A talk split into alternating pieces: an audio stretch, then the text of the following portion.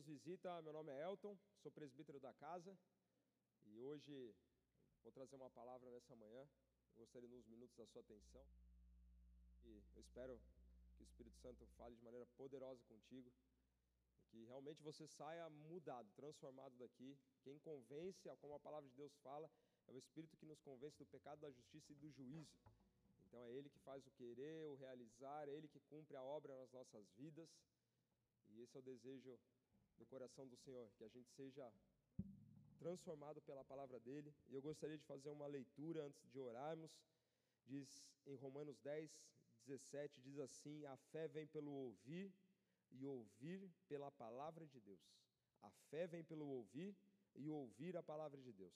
Feche seus olhos. Pai, no nome de Jesus Cristo, nós queremos te agradecer e te louvar. Bendizemos o teu nome, a único que é digno, santo, poderoso, o maravilhoso, o grande rei, o grande eu sou. Nós, Pai, nos colocamos diante de ti, diante da tua presença, reconhecendo, Pai, que nós somos, Pai, pecadores, falhos, reconhecendo, Pai, que nós carecemos, Pai, da tua presença, da tua glória, Pai, da tua palavra, Senhor, em nome de Jesus, ó Pai. Como a tua palavra nos fala, Pai, ali em Romanos, Senhor Deus, que a fé ela vem pelo ouvir, e o ouvir a palavra de Deus. Espírito Santo de Deus, nessa hora eu clamo a Ti, guarda as nossas mentes, guarda os nossos ouvidos, guarda o nosso coração, Pai, no nome de Jesus Cristo, que os teus anjos estejam guardando essa igreja, guarda, Pai, em nome de Jesus, tudo que o Senhor preparou para essa manhã, Senhor, em nome de Jesus, que a nossas, nosso cansaço, as, as preocupações, os medos, as angústias, Senhor, em nome de Jesus Cristo, que nada disso, Pai, seja um impeditivo, Senhor, para recebermos aquilo que o Senhor já tem separado, Pai, para cada um de nós nessa manhã. Espírito Santo de Deus, tu tens a liberdade.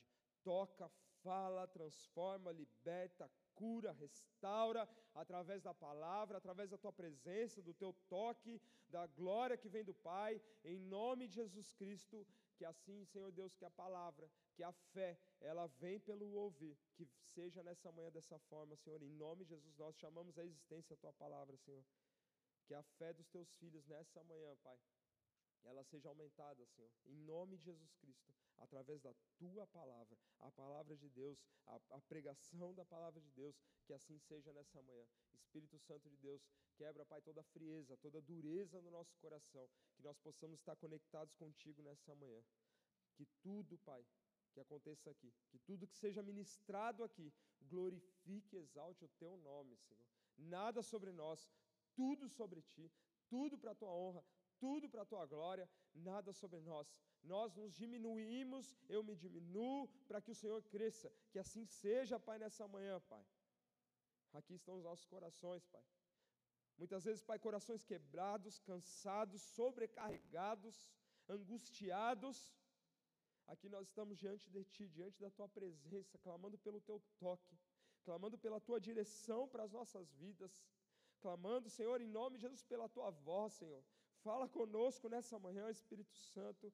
Fala conosco, Espírito Santo nos toca, nos cura. Pai, muitas vezes as vidas precisam ser curadas nessa manhã. Cumpre o teu propósito, Senhor. Cura vidas, Pai. Cura vidas, restaura famílias, Senhor. Restaura lares, restaura propósitos, restaura sonhos, Senhor. Em nome de Jesus Cristo, Pai. Gera em nós, Pai, uma fé inabalável. Gera em nós uma fé inabalável, Pai inabalável, Senhor, em nome de Jesus Cristo, em nome de Jesus. Que a tua vontade seja feita nessa manhã, Senhor. Que a tua vontade seja feita nessa manhã, Pai, no nome de Jesus Cristo. No nome de Jesus, nós estamos aqui. Dependemos de Ti, dependemos da Tua voz, dependemos da Tua manifestação, dependemos do Teu agir. Fala conosco nessa manhã, Espírito Santo de Deus. Fala conosco nessa manhã, Espírito Santo de Deus. No nome de Jesus Cristo. Amém e amém. Aleluia. Bom, vamos lá. A palavra dessa manhã ela tem um título, chama-se Pela Fé. E tem um capítulo na Bíblia.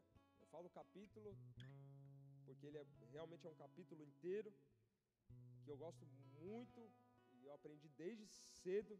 Eu vim de um, de um lar cristão lembro da época de escola dominical, a gente todo domingo decorava um versículo.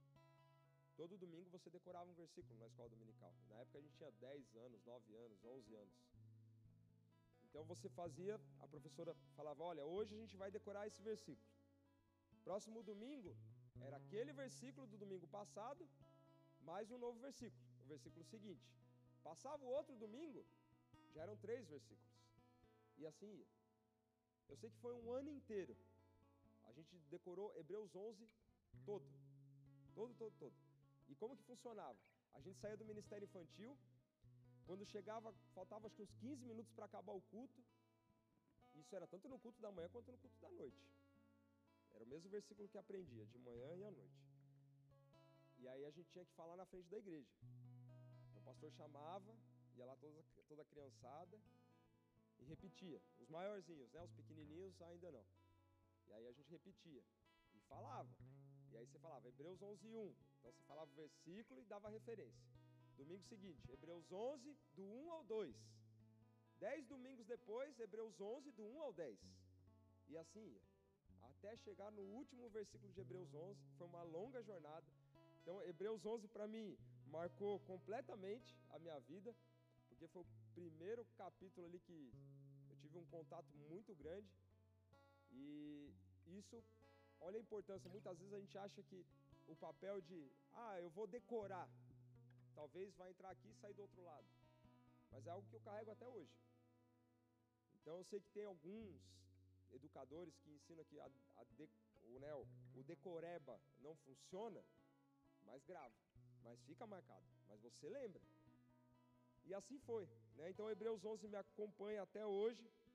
E é em cima desse capítulo que a gente vai pregar. Obviamente que não são os 40 versículos aqui, porque senão a gente ficaria até o início da noite para falar sobre todos. Vão ser alguns pincelados. E como eu falei, o título dessa pregação é Pela Fé. Tem um desenho ali, uma criança bem pequenininha e uma escada parecendo a escada do Rock Balboa. Né? Quem já assistiu o filme do Rock Balboa sabe. Então imagina para uma criança, se o Rock Balboa subindo ali já cansava, imagina para uma criança quanto tempo demora. Muitas vezes nós somos essa criança aqui, de frente para uma escada, de frente para uma circunstância, um problema, uma barreira, algo que pode parecer impossível de ser resolvido. Mas aí entra um segredinho chamado a fé. A fé que move montanhas. Muitas vezes nós ouvimos no nosso dia a dia, principalmente quem, quem faz academia, não é meu caso, mas eu sei que quem faz academia, tem gente que coloca lá foco, fé e força. E eu, tem algumas coisas assim, né? Então o pessoal coloca muito sobre essa questão de fé, fé, fé, fé. Mas de fato, o que, que é a fé? O que, que Hebreus 11 fala sobre fé?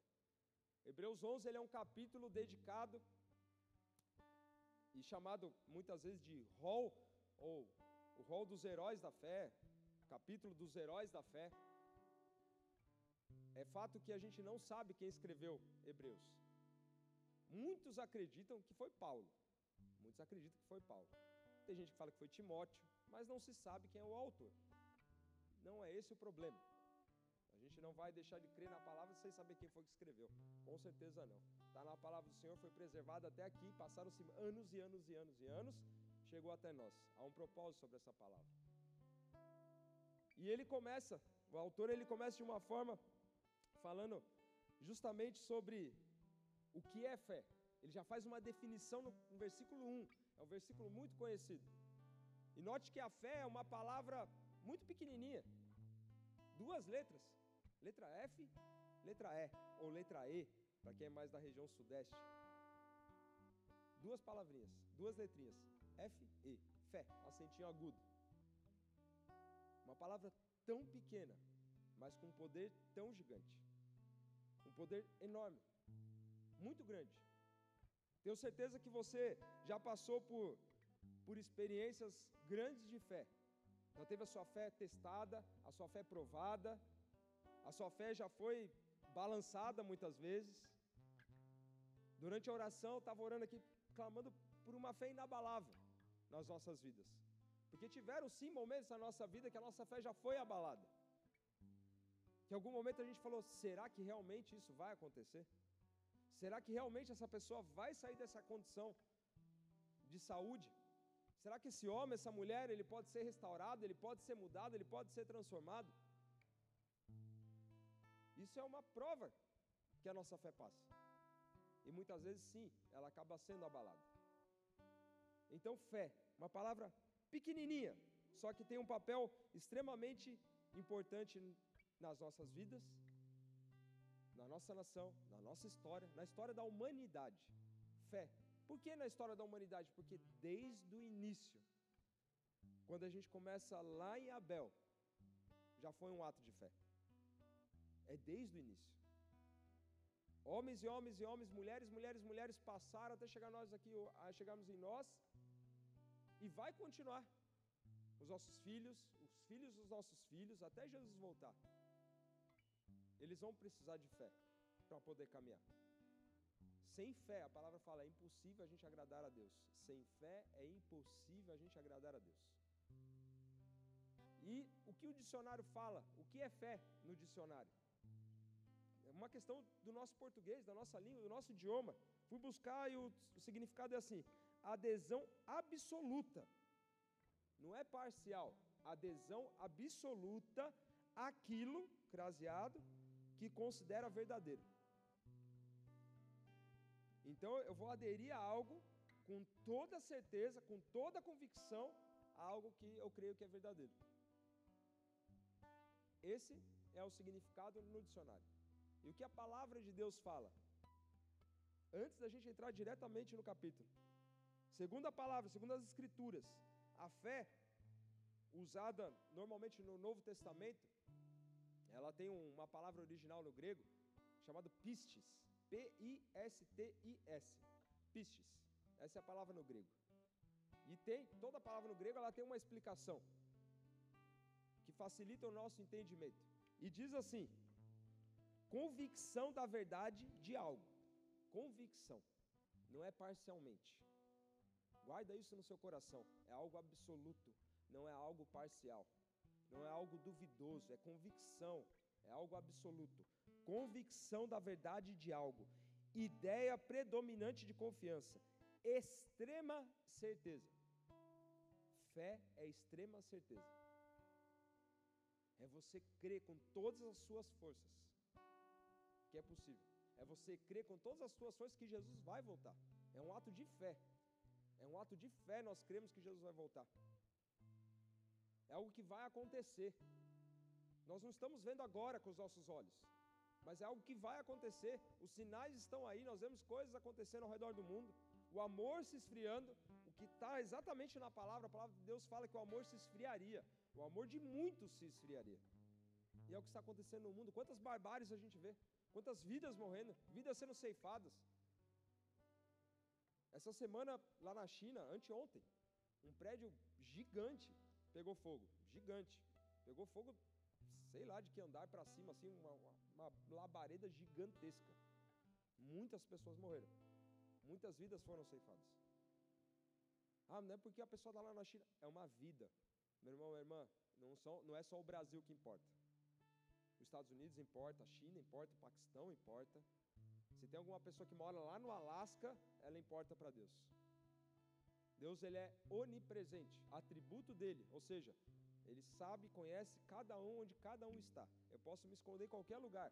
Deus ali vai me encontrar. Ou seja, fé, algo necessário, algo, algo que a gente precisa. Imagina nessa situação ali na China, aquelas vidas. Imagina um familiar vendo, sabendo que uma pessoa trabalha lá. E a fé dessa pessoa. Como reagir diante de uma situação?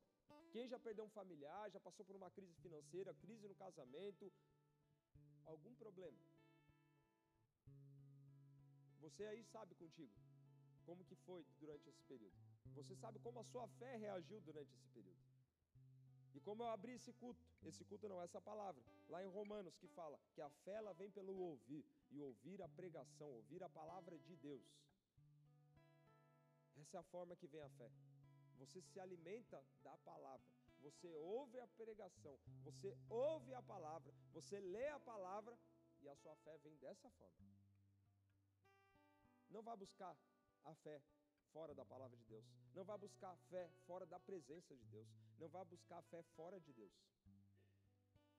Sinto te dizer, lamento te dizer, mas o máximo que você vai encontrar não é algo absoluto, não é algo certeiro, não é uma certeza, é algo passageiro, algo temporário.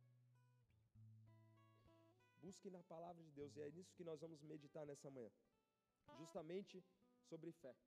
A fé foi o que te moveu para trazer aqui você nessa manhã. O Espírito de Deus falou com o teu espírito, te moveu para trazer até aqui. E você está sentado nessa cadeira por causa de um ato de fé. Porque você crê que nessa palavra pode sair algo para a sua vida. Senão você não estaria sentado aí. Não estaria.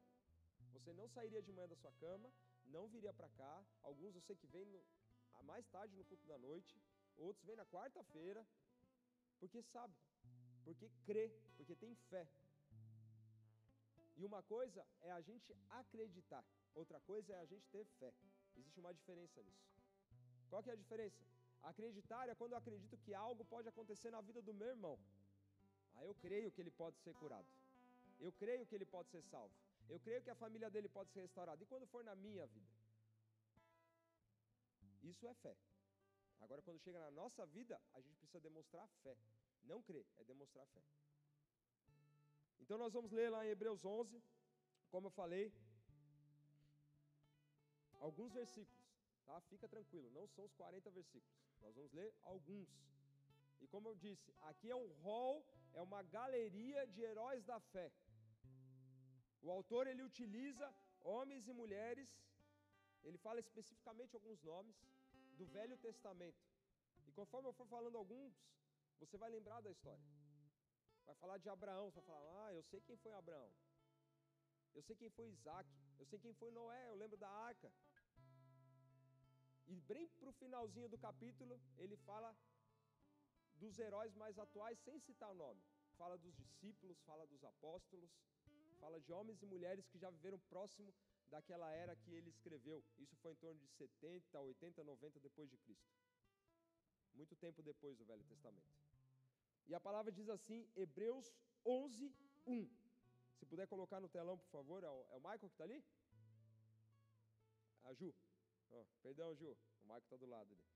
Bom, diz assim, Hebreus 11, versículo 1. Ora, a fé é a certeza de coisas que se esperam, a convicção de fatos que se não veem. Conceito. Já está dando o conceito do que é a fé. Se um dia você te perguntarem o que é a fé, você pega a Bíblia, vai lá para a Bíblia, abre Hebreus, capítulo 11, versículo 1. Você já tem um conceito do que é a fé.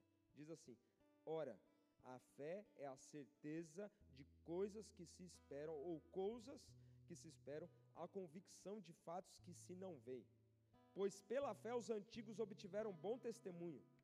Pela fé entendemos que foi o universo formado pela palavra de Deus, de maneira que o visível veio a existir das coisas que não aparecem. Conceito de fé. O autor já deixa muito claro então o que é a fé. E ele explica: a fé é a certeza das coisas que se esperam. É você esperar e você ter certeza. Lembra quando eu falei sobre a, o, o, conceito no dicionário do que é a fé? É, é certeza absoluta, é convicção, extrema certeza. É você não duvidar de algo que você espera, de algo que você não está vendo. Não sei qual é a situação na sua vida.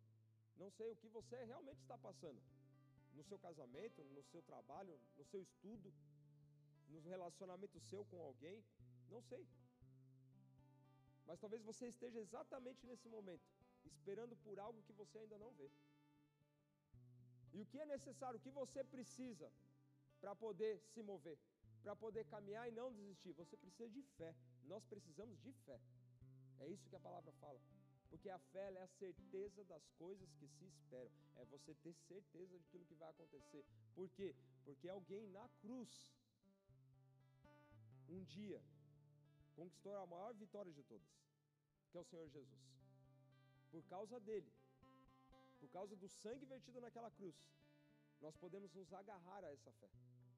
E nós temos exemplos desses grandes homens e grandes mulheres que viveram pela fé e o quanto Deus nos abençoou, e o quanto valeu a pena ter caminhado em fé, ter andado pelos olhos da fé. É você olhar para os seus problemas, para a sua circunstância, para a sua dificuldade, e você crer, isso daqui vai passar. Eu creio que vai passar. Meu Deus é poderoso, Ele é muito maior do que esse problema.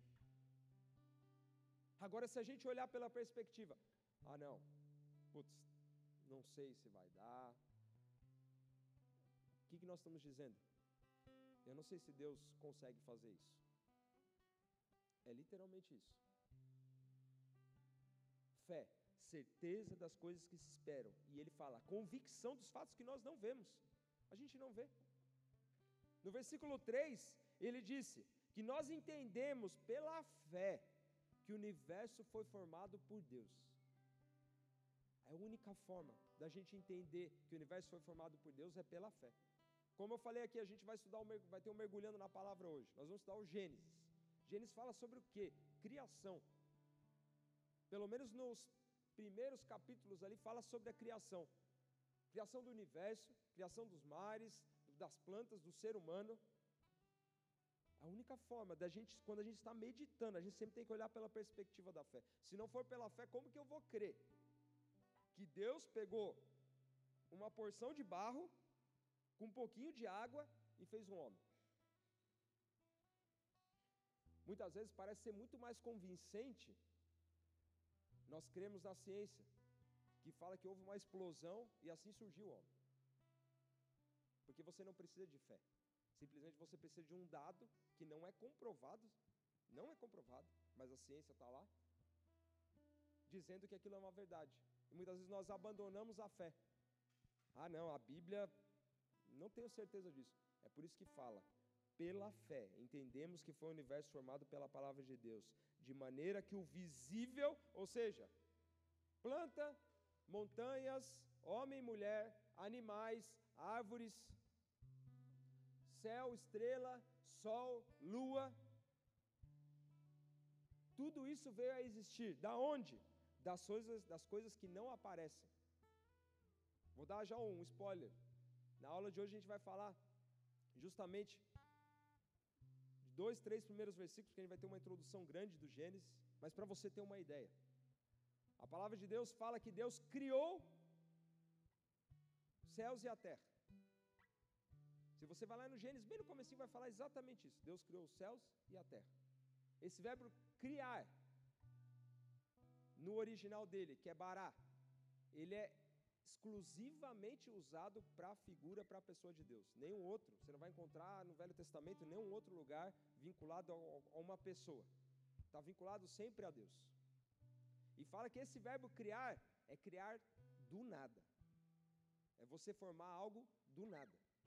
Deus tem o poder de transformar algo do nada.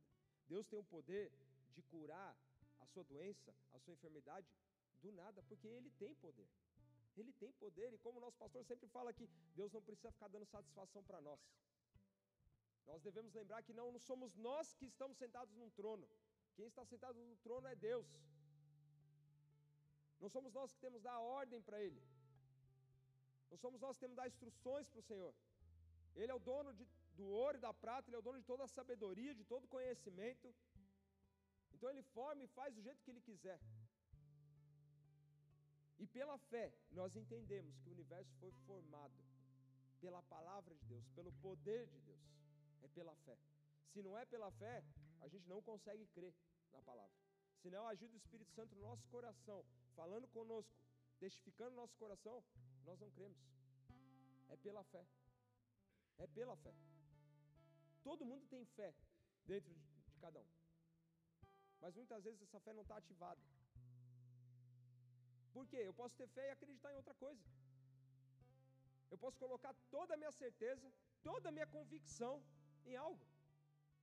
No time de futebol. Eu posso colocar minha convicção, por exemplo, numa estátua de barro e falar que aquela estátua vai sair dali e vai me ajudar. Eu posso ter essa convicção. Isso é fé. Isso é fé. Amém? Isso é fé. Mas de fato, aonde nós devemos depositar a nossa fé? Onde devemos nós colocarmos a nossa fé. Em Hebreus 11 ele fala exatamente de homens e mulheres aonde eles depositaram, e eles não se frustraram. Nós não nos frustramos em Deus. Deus ele nos corrige quando ele é preciso, sim, porque o pai que ama corrige. A palavra de Deus fala isso. O pai que ama ele corrige. Mas como a palavra de Deus também nos diz, que aquele que prometeu, ele é fiel para cumprir. Ou seja, querido, Deposite a sua fé no Senhor. Deposite a sua fé no Senhor. Confia nele. Confia nele com toda certeza, com toda convicção. Tenha certeza absoluta. Não deposite fé naquilo que é passageiro. O seu carro um dia vai passar, a sua casa um dia vai passar, o seu trabalho um dia vai passar. Aquilo que você estudou, talvez se é um PhD, um doutorado, querido, isso vai passar, a gente não vai levar para o céu. Eu não estou falando que a gente não deve estudar, pelo contrário, eu sou um apoiador, trabalho numa empresa de educação, amo estudar, adoro estudar, adoro ensinar. Mas a gente deve lembrar que o principal é saber qual é o propósito de tudo isso. A minha fé está depositada naquilo que eu sei ou naquilo que na, ou naquele que me formou, naquele que me criou, naquele que conhece todos os meus dias. Aonde a minha fé está depositada? E a palavra de Deus ela continua. Ela fala justamente assim. Agora eu já vou pular para o verso 6. Vou pular no verso 4, perdão. Pela fé, Abel ofereceu a Deus mais excelente sacrifício do que Caim. Lembra no começo que eu informei que lá no Gênesis a gente já tinha um ato de fé? Deus havia pedido para dois irmãos, Caim e Abel, para que eles levassem uma oferta ao Senhor. Foi um ato de fé, literalmente um ato de fé. Então a gente já começa lá em Abel, um ato de fé, um passo de fé. E a palavra fala no verso 6: de fato, sem fé é impossível agradar a Deus, porquanto é necessário que aquele que se aproxima de Deus creia que Ele existe e que se torna galardoador, ou seja, recompensador dos que o buscam. Palavra fala que sem fé é impossível agradarmos a Deus, porque se a gente se aproxima dele, nós precisamos crer que Ele existe. É pela fé, meu irmão. É pela fé, minha irmã. Como eu falei, você está sentado aqui porque você crê que Deus existe. Você crê que Deus existe. Você crê que existe um Pai que cuida de você. Você crê que existe um Criador que te formou, que conheceu seus dias muito antes de você nascer. E quando você estava lá no ventre da sua mãe, Ele já tinha todos os seus dias escritos. Você está sentado, você foi impulsionado nessa semana, nesses dias, nesse mês, até agora aqui na sua vida. Porque há uma fé dentro de você. Talvez em alguns momentos da sua vida ela não estava ativada. Talvez, em alguns momentos da sua vida ela foi abalada. Mas você chegou até aqui porque há fé dentro de você. O homem, querendo ou não, ele está conectado ao Senhor. Querendo ou não, ele está conectado ao Senhor. Quem nos criou foi Deus. Quem começou, quem colocou a forma para criar o homem e a mulher foi Deus. Então, nós estamos conectados com o Pai. Nós estamos conectados a Ele. Mas muitas vezes nós optamos em andar pelos nossos caminhos, da nossa forma. Ver a nossa fé ser apagada. Ver a nossa fé que a fé que está dentro de nós. Se você apertasse um botão de desliga, fica desligado, ou fica stand-by aí, uma hora volta. Talvez isso aconteceu na sua vida. Talvez você está nessa situação. Eu não creio mais que eu posso ser curado. Eu não creio mais que eu posso sair dessa condição. Eu não creio mais que isso pode mudar. Não creio que possa haver salvação na minha família. Já estou orando há 40 anos, há 30 anos, há 10 anos por uma pessoa. Ela ainda não aceitou Jesus. Deixa eu te falar. Persevera. Persevera. Como a palavra de Deus fala ali 11:6 em Hebreus. Sem fé é impossível agradar a Deus. Continua agradando ao Senhor. Continua agradando ao Senhor. Persevera em fé. Viva pelos olhos da fé. Viva como Hebreus 11:1 fala, que é a certeza das coisas que se espera, a convicção dos fatos que nós não vemos. Tenha certeza, tenha a convicção, ore, clame ao Senhor. Fala, Senhor, eu oro, Senhor Deus, eu clamo por essa vida, por salvação, por libertação, por cura. Deposite a sua fé nele. Não deposite fé naquilo que é passageiro. Não deposite fé naquilo que é passageiro. A nossa vida de fé é uma peregrinação nessa terra. Sim. Por que, que é uma peregrinação? Porque um dia nós estaremos existe num lar, existe um único lar, uma pátria, uma pátria eterna, separada para aqueles que foram fiéis. para aqueles que creram, para aqueles que depositaram a fé no Senhor. E esse dia vai chegar. Se você está visitando aqui a gente hoje, ou está há um tempo e nunca ouviu falar sobre a volta de Jesus, quero te explicar que Jesus ele vai voltar. A palavra de Deus ela é muito clara em relação a isso. Jesus já veio, ele já viveu nessa terra como homem. Não é a palavra de Deus, a palavra de Deus fala sobre isso, mas existem outros registros fora da palavra de Deus que mostram da existência de Jesus como homem nessa terra. Então, se você quer mais um dado, se porventura ainda a Bíblia para você, você não crê na palavra de Deus, então estou te falando que existem ainda outros dados que comprovam o registro da presença de Jesus. Se você quer saber um pouquinho, você procura sobre Flávio José. Ele era um historiador que viveu na época de 70, 80 depois de Cristo. Ele fazia parte de uma família sacerdotal, de uma família real na época de Israel. E lá tem registros da história, da, da vida de Jesus, de como ele viveu. Uma pessoa do judaísmo. Não estou falando que está na Bíblia. Fora da Bíblia. Mas a nossa fé está aqui, ó, depositada na palavra de Deus. É nisso que nós cremos. Por isso que nós vivemos, pela palavra de Deus, que é o próprio Senhor Jesus. Que é o próprio Senhor Jesus. E a palavra de Deus fala, e aí ela começa, cita um, um segundo personagem, pela fé Noé.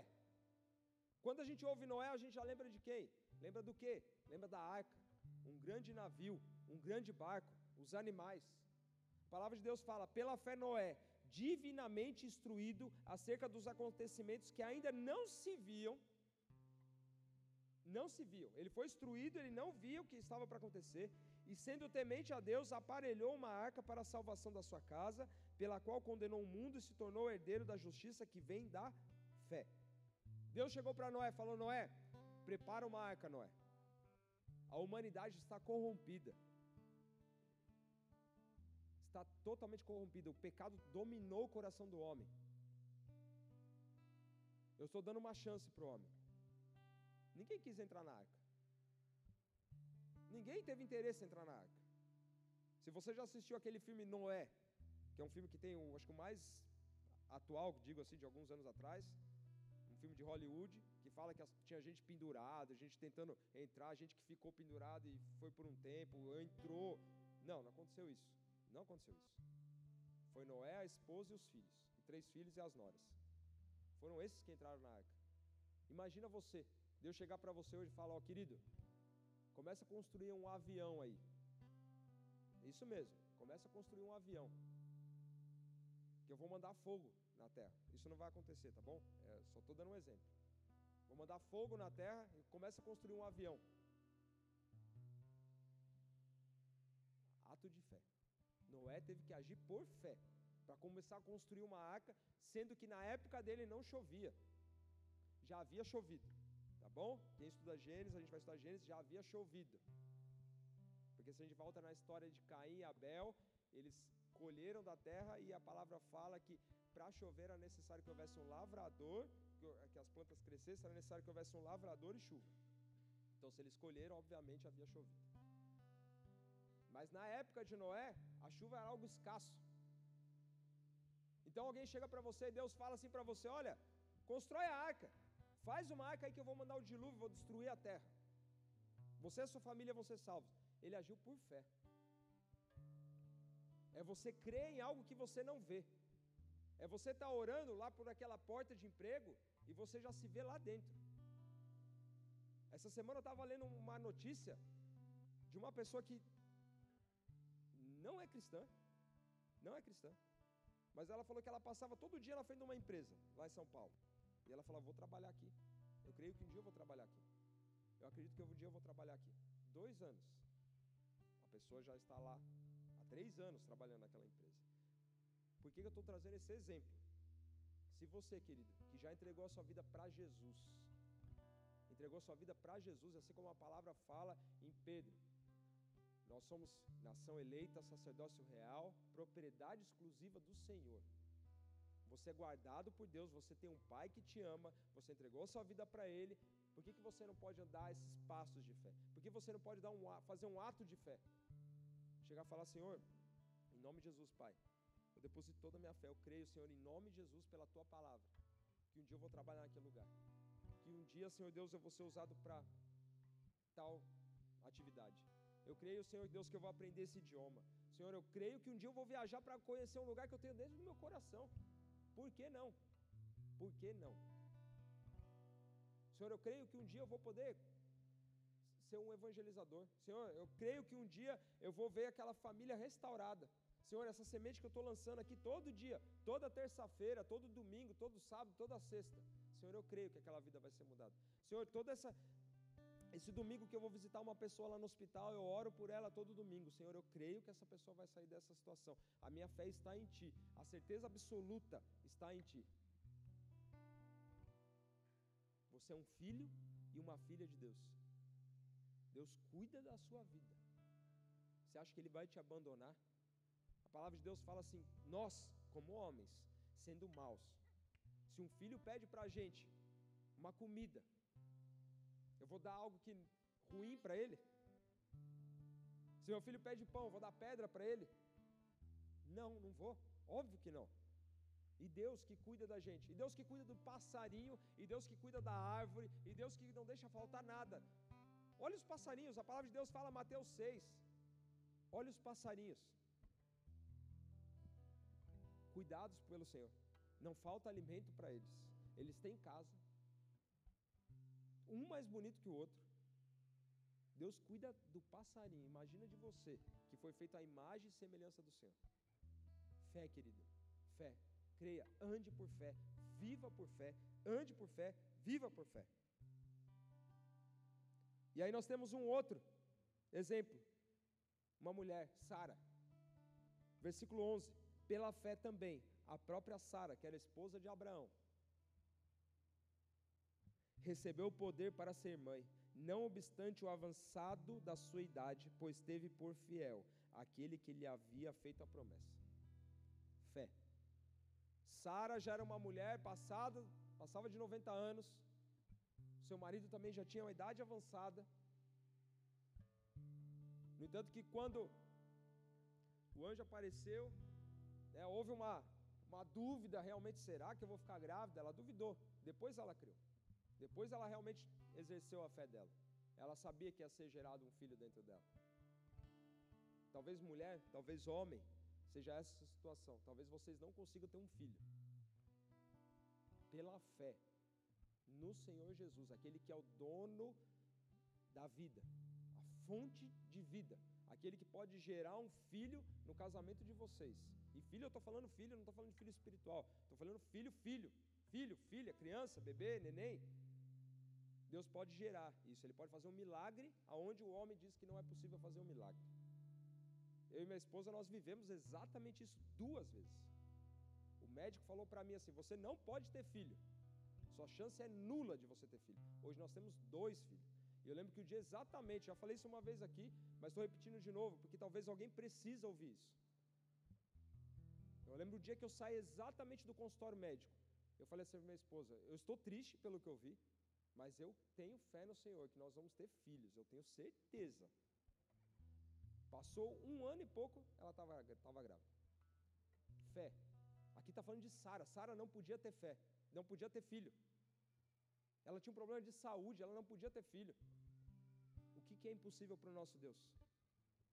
O que é impossível para o nosso Deus? Nada é impossível para Deus. Ele é onipotente, onipresente, onisciente, criador de todas as coisas. Não há impossível para Ele.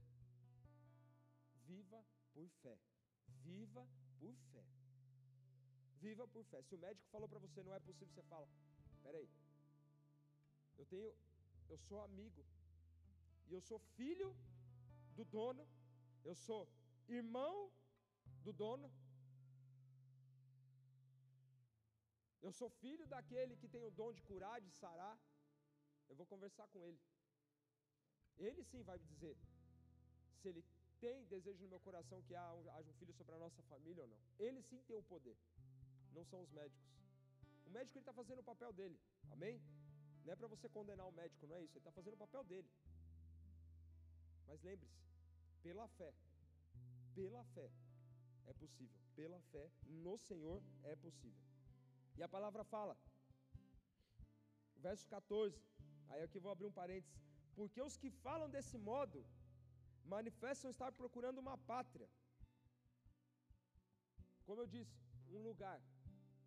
Uma pátria, um lugar único. Um lugar, um lugar onde nós estaremos. Para você crer, você depositar a sua total confiança que um dia, que você já entregou sua vida para Jesus e você estará um dia com Ele, você vai morar na Jerusalém celestial, no lugar onde você vai pisar e vai ter uma rua de ouro. Não estou falando por questões monetárias, não é isso. Mas hoje o que o homem, para o homem, é uma ganância, uma briga, guerras, roubos, mortes, por causa de ouro. Lá no céu você vai pisar no ouro. E para a gente ter essa certeza, é somente pela fé. É somente pela fé. Não tem outra forma. 17. Pela fé, Abraão, marido de Sara, quando posto à prova, ofereceu Isaac. Estava mesmo para sacrificar o seu unigênito, aquele que acolheu alegremente as promessas. Verso 18. A quem se tinha dito: Em Isaac será chamada a tua descendência, porque considerou que Deus era poderoso até para ressuscitá-lo dentre os mortos, de onde também figuradamente o recobrou. Abraão, um homem que Deus falou para ele: Abraão, esse, você vai ter um filho, Abraão. Teve um filho com Sara, era uma mulher estéreo. Um filho chamado Isaac. E Deus falou que através da descendência dele, as outras famílias, as outras nações do mundo seriam abençoadas. Ele agarrou aquilo lá com todas as forças dele. Nada o abalava. Ele tinha total convicção, ele tinha total fé que isso iria se cumprir. No entanto, que quando Deus chegou lá para ele e falou assim: Abraão, leva Isaac, vai pôr ele em cima de uma pedra e você vai sacrificar o seu filho. Em momento algum, Abraão desistiu. Em momento algum, ele deu um passo para trás. Ah, ele queria matar o filho dele? Não é isso, meu irmão, minha irmã. Não entenda isso, não é dessa forma. Deus estava provando a fé de Abraão. É isso que Abraão estava vivendo, uma prova da fé. E a palavra de Deus fala que quando ele levanta o cutelo, a faca para sacrificar o filho, aparece um anjo e fala: Op! Uma alta voz grita e fala: Não, para, Abraão. Ele tinha convicção que, mesmo se o filho dele morresse, Deus era poderoso para ressuscitar. Foi exatamente o que nós lemos. Então, quando Deus te dá uma palavra, seja através do culto, seja através da sua devocional da palavra de Deus, seja através de uma vida que foi usada pelo Senhor, seja através de uma instrução, de um conselho, se agarre nessa palavra. Creia que, independente do que aconteça no mundo, se a economia está ruim, se a porta de emprego fechou, se o relacionamento está ainda cambaleando, se você vê que aquela pessoa ainda não saiu da droga, creia. Creia que Deus é poderoso, assim como Abraão creu que Deus era poderoso até para ressuscitar o filho dele. Creia fé no Senhor, tenha fé em Deus, tenha fé no Senhor.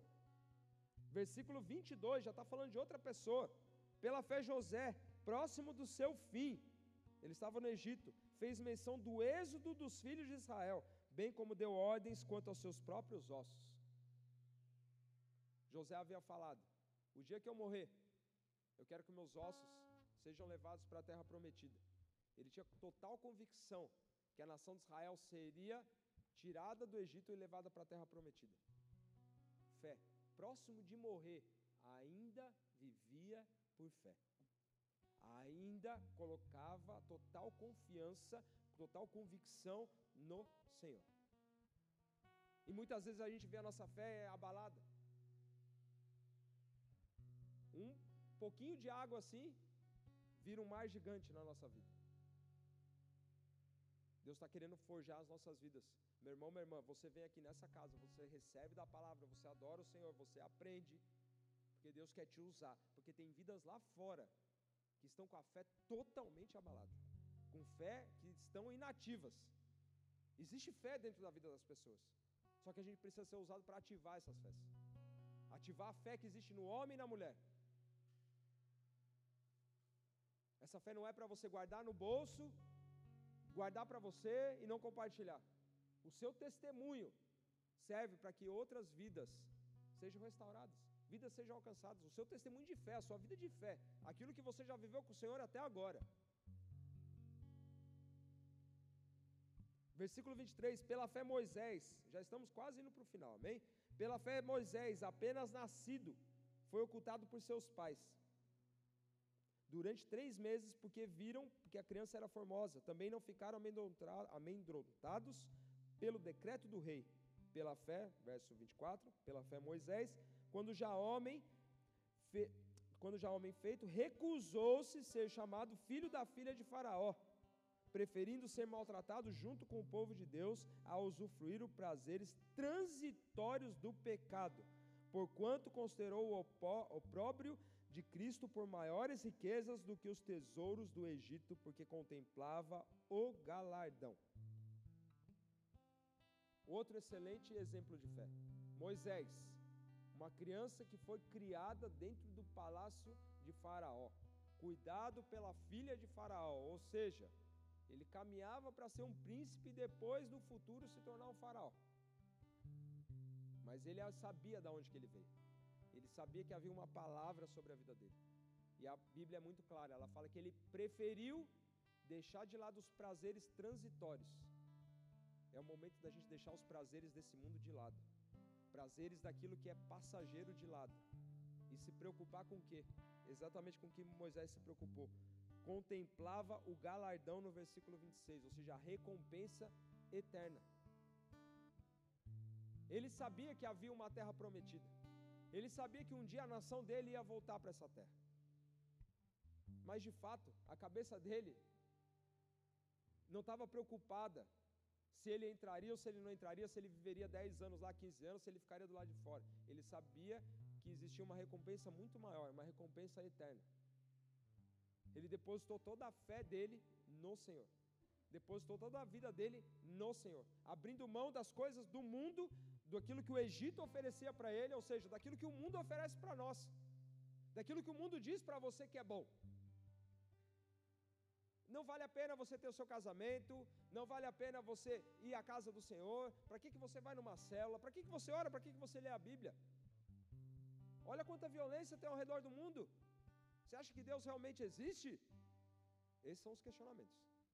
Essas são as perguntas. Essas são as dúvidas. Muitas vezes nós somos confrontados nisso. E por quê? Fazendo um parênteses, por que existe tanta violência no mundo? Porque cada vez mais Deus está sendo. Não, aqui a palavra de Deus não entra. Fecha a escola, a palavra de Deus não entra na escola. A palavra de Deus não entra mais nesse lugar. Nós não precisamos mais da Bíblia aqui. A gente não precisa de mais culto aqui. Ou seja, vou viver do meu jeito, vou viver da minha forma. Essa é o pior castigo do homem, viver da nossa forma, viver do nosso jeito, viver achar que nós somos livres sem Deus.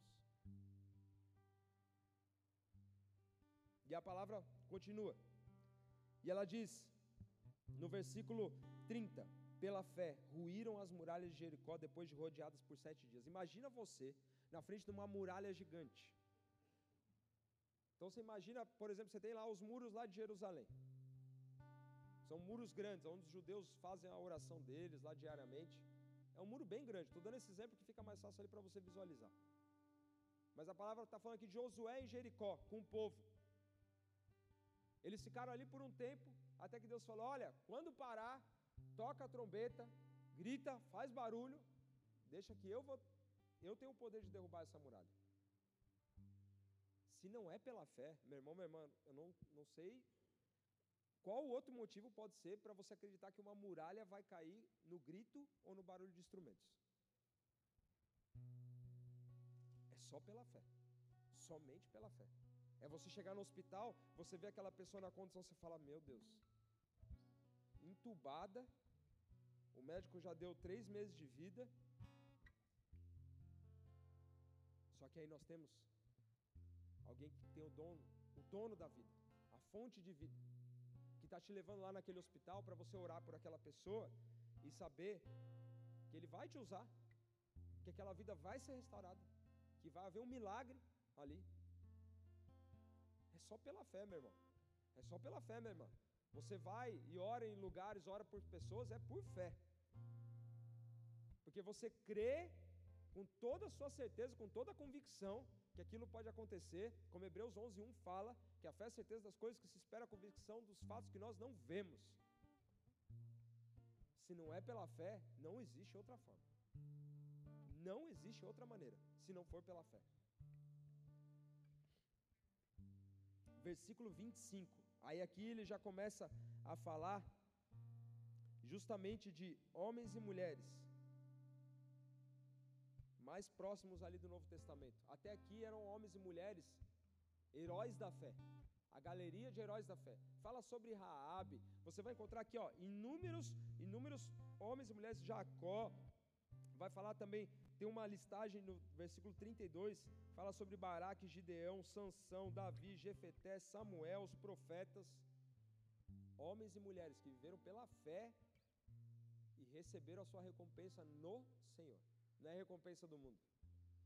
Já te aviso, não é a recompensa do mundo. Não são os aplausos desse mundo. Que a sua mente ela esteja conectada, conectada com o Senhor, sabendo que você vai receber dele. Não vai receber do mundo. Não é aplauso do mundo, não é reconhecimento do mundo. É recompensa do Senhor. A sua fé tem que estar baseada nisso tem que estar fundamentada nisso, saber que a sua recompensa vem de Deus. Porque se a nossa recompensa achar que ela vem do homem, a gente vai se frustrar. Você vai querer talvez receber uma recompensa de alguém do seu trabalho. Alguém chegar assim e bater, pô, que excelente trabalho. Aí não acontece. Fica frustrado. Acho que não gosta de mim.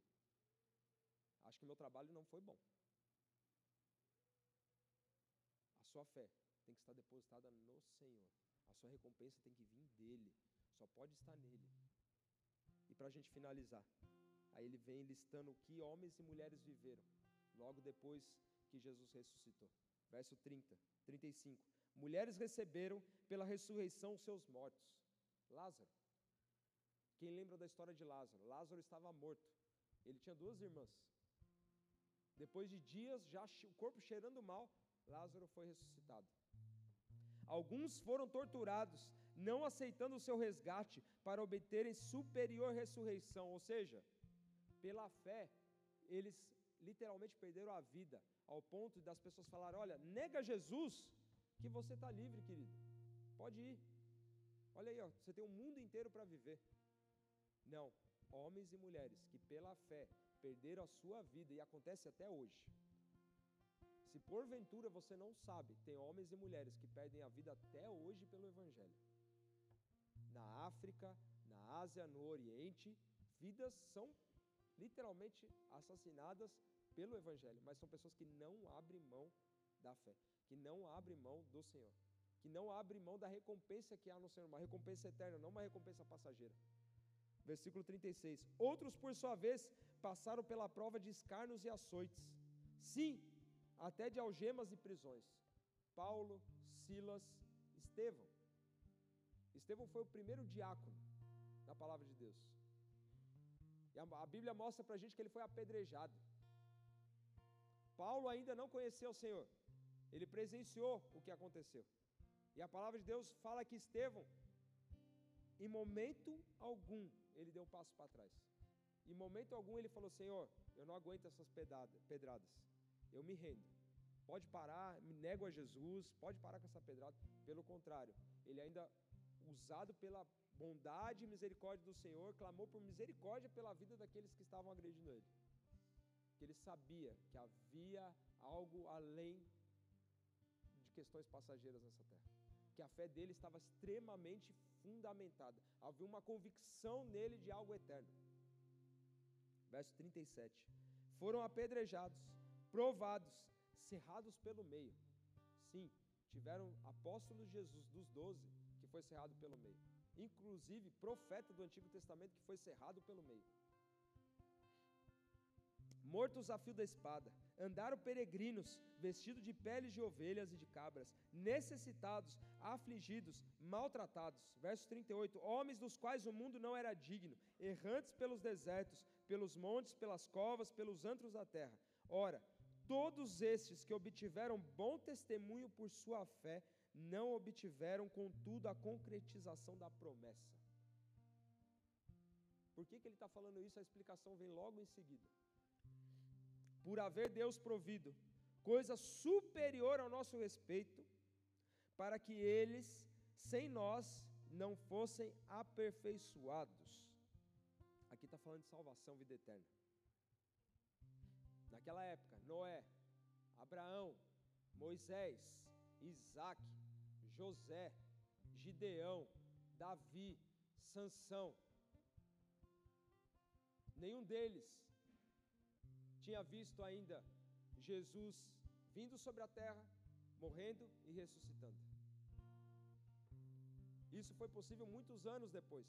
Por isso que a palavra de Deus nos fala: ora, todos esses obtiveram bom testemunho por sua fé, ou seja, deram testemunho até o final, combateram realmente o bom combate. Contudo, não obtiveram a concretização da promessa. Qual era a promessa? Salvação, vida eterna. Ah, quer dizer então que aqueles homens que viveram pela fé não vão ter a vida eterna? Não é isso. Pelo contrário. Sim, eles estarão na vida eterna com o Senhor. Pelo contrário, eles estarão sim na vida eterna com o Senhor. Mas o que está direcionando aqui já é para Jesus. A palavra de Deus ela é toda cristocêntrica, toda centralizada em Jesus. E não poderia ser diferente. O autor de Hebreus ele já está direcionando para Jesus. E aí a gente entra no verso, no capítulo 12, do verso 1 ao 3 e finaliza. Se o louvor já quiser subir, por favor. Portanto, também nós, visto que temos a rodear-nos tão grande nuvem de testemunhas. Quem são essas testemunhas? São esses heróis da fé. É como se você, o que, que o autor está querendo dizer aqui para nós? É como se nós estivéssemos numa grande arena. Sabe o, o, o Coliseu, mais ou menos? Uma arena gigante daquela época? Onde haviam Olimpíadas. Na época dos gregos havia como se fossem Olimpíadas, provas. E a gente estivesse correndo. E essas testemunhas, esses heróis da fé, estivessem sentados e nos vendo. Vendo a nossa caminhada da fé. Vendo a nossa corrida. É isso que o autor está querendo dizer.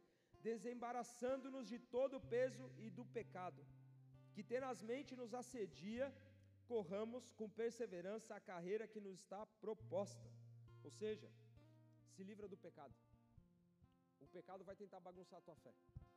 O pecado vai fazer com que a sua vida seja cansativa, que a sua vida seja pesada. É isso que a palavra está falando. Se desembaraça, se livra disso, sai do meio desse fio, sai desse rolo que você está, sai desse pecado, se desembaraça disso. Verso 2: Olhando firmemente para o Autor e Consumador da fé, Jesus, o qual, em troca da alegria que estava proposta, suportou a cruz, não fazendo caso da ignomínia, e está sentado à destra do trono de Deus. Verso 3: Considerai, ou seja, reflitam, pensem nisso, pois atentamente aquele, ou seja, Jesus, que suportou tamanha oposição, ou seja, algum argumento contrário, dos pecadores contra si mesmo, para que não vos fatigueis, desmaiando em vossas, em vossas almas. Aqui ele completa o que ele começa lá no versículo 1 de Hebreus 11. Jesus, ele é a nossa recompensa. Jesus, como a palavra fala, ele é o consumador da fé. Todos aqueles homens, mulheres que viveram pela fé, tudo isso foi concretizado em Jesus. Você viver pela fé hoje, você ter certeza de algo que vai acontecer, você esperar em Deus, só é possível porque Jesus se entregou na cruz. Só é possível porque Jesus se entregou na cruz e ele ressuscitou. Ele não morreu, ele não está dentro daquela cova, ele não está dentro daquele túmulo, ele ressuscitou. Só é possível porque Jesus ressuscitou. E finalizando, eu vou ler duas passagens. Se puder colocar no telão, por favor. Romanos 1,17. Diz assim: Visto que a justiça de Deus se revela no Evangelho, de fé em fé, como está escrito, escrito o justo viverá pela fé. Outra passagem, se puder colocar no telão, 2 Coríntios 1, Coríntios 1, 24. Não que tenhamos domínio sobre a vossa fé, mas porque somos cooperadores de vossa alegria. Porquanto, pela fé, já estáis firmados. E para finalizar, 2 Coríntios capítulo 5, versículo 7. Visto que andamos por fé e não pelo que vemos. Aqui era Paulo, falando para uma igreja, falando, falando que nós andamos por fé, não por aquilo que a gente vê. Não pelo noticiário que quando você abre o seu celular lá, fala assim: olha, a economia está quebrada, o dólar subiu, a gasolina está explodindo, a cesta básica baixou, aumentou, o desemprego subiu ou desceu? Deu uma guerra lá do outro lado. Há rumores de guerra aqui no Brasil. A doença bateu na sua família. O desemprego chegou. A palavra fala: nós não andamos por vista, nós andamos por fé. Meu irmão, minha irmã, ande por fé. Como Hebreus 11:1 fala: ande por fé, viva por fé. Tenha certeza das coisas que se esperam, convicção daquilo que você ainda não vê. Tenha certeza, pela fé em Jesus, tudo é possível. Pela fé em Jesus é possível, porque é Ele que faz, é Ele que tem o poder para fazer, não somos nós. Amém? Baixe seus olhos, ba baixe sua cabeça e feche seus olhos, amém? Glória a Deus. Glória a Deus, aleluia, aleluia. Gostaria de fazer um convite para você que nos visita ou já está um tempo aqui na casa do Senhor e nunca entregou sua vida para Jesus. Não é para homens que você vai entregar sua vida, é para Jesus. Amém? Então, se você quer fazer uma oração de entrega, só gostaria que você levantasse a sua mão de onde você estiver. Amém? É uma entrega sua, você e Jesus Cristo. Ele quer o seu coração, a sua vida. Glória a Deus. Vou fazer uma oração, eu peço que você repita. Amém? Senhor Jesus. Senhor Jesus. Eu te agradeço. Eu te agradeço. Porque hoje. Porque hoje. Eu te encontrei. Eu te encontrei. E o Senhor me encontrou. O Senhor me encontrou. Eu reconheço. Eu reconheço. Que eu sou um pecador. Que eu sou pecador. E eu peço. E eu peço. Perdão pelos meus pecados. Perdão pelos meus pecados. Senhor Jesus. Senhor Jesus. Escreve o meu nome no livro da vida. Escreve o meu nome no livro da vida. Me ajuda e me auxilia. Me ajuda e me auxilia. Eu sou teu. Eu sou teu. Que a partir de hoje. Que a partir de hoje. Eu possa viver. Eu possa viver. Todos os teus sonhos. Todos os teus sonhos. Todos os teus projetos para minha vida. Todos os teus projetos para minha vida. Senhor Jesus. Senhor Jesus. Ativa a minha fé. Ativa a minha fé. Em teu nome. Em teu nome. Amém. Pai, no nome de Jesus Cristo, eu oro por essas vidas, Senhor Deus, que se entregaram diante de Ti. Primeiro, te agradecendo e te louvando, reconhecendo que é o Senhor que faz, assim como a Tua palavra nos fala, que é o Teu Espírito Santo que nos convence do pecado, da justiça e do juízo. Nós te louvamos, Senhor. Nós te bendizemos, nós te agradecemos, porque assim como a tua palavra nos fala, para lá em Pedro, Senhor, que a misericórdia do Senhor que nós venhamos a te conhecer, que a misericórdia do Senhor que nós venhamos a ser salvos. Pai, a tua misericórdia operando nessa manhã, Senhor. Nós te agradecemos e colocamos, Pai, esses irmãos em tua presença. Clamamos para que teu Santo Espírito venha agir sobre a vida de cada um, mostrando, Pai, uma nova perspectiva, um novo propósito. Pai, em nome de Jesus, restaurando, Pai, aquilo que foi perdido, restaurando, Pai, a identidade, restaurando os sonhos. Pai, em nome de Jesus, que a fé dos teus filhos, Pai, sejam ativadas. Ao ponto, Senhor, em nome de Jesus, que eles possam viver, Pai, como grandes homens e mulheres de fé. No nome de Jesus, Pai, nós colocamos os teus filhos tão preciosos, assim como a tua palavra nos fala, Pai. Que o Senhor disse para Pedro: Pedro, apacenta as minhas ovelhas. O Senhor deu o que era mais importante, mais precioso, para que o homem e a igreja pudesse cuidar. Senhor, aqui estão as tuas ovelhas, voltando para o teu aprisco, entrando no teu aprisco. Nós colocamos elas diante de ti, te louvando, te agradecendo e te pedindo, no maravilhoso nome de Jesus. Amém e amém. Se você fez a oração, ou se você está visitando, como eu falei no início, dê o seu nome, o seu contato. Boas-vindas vai estar ali no final do culto. Amém? Vamos nos levantar, vamos adorar o Senhor. Estamos chegando no finalzinho do culto. Glória a Deus pela tua vida. Adora o Senhor. Peça para Deus, Senhor, ativa a minha fé. Ativa minha fé, Deus. Eu quero viver, Pai, como esse homens e mulheres de fé. Eu quero andar por fé e não por vista. Eu quero ter convicção das coisas que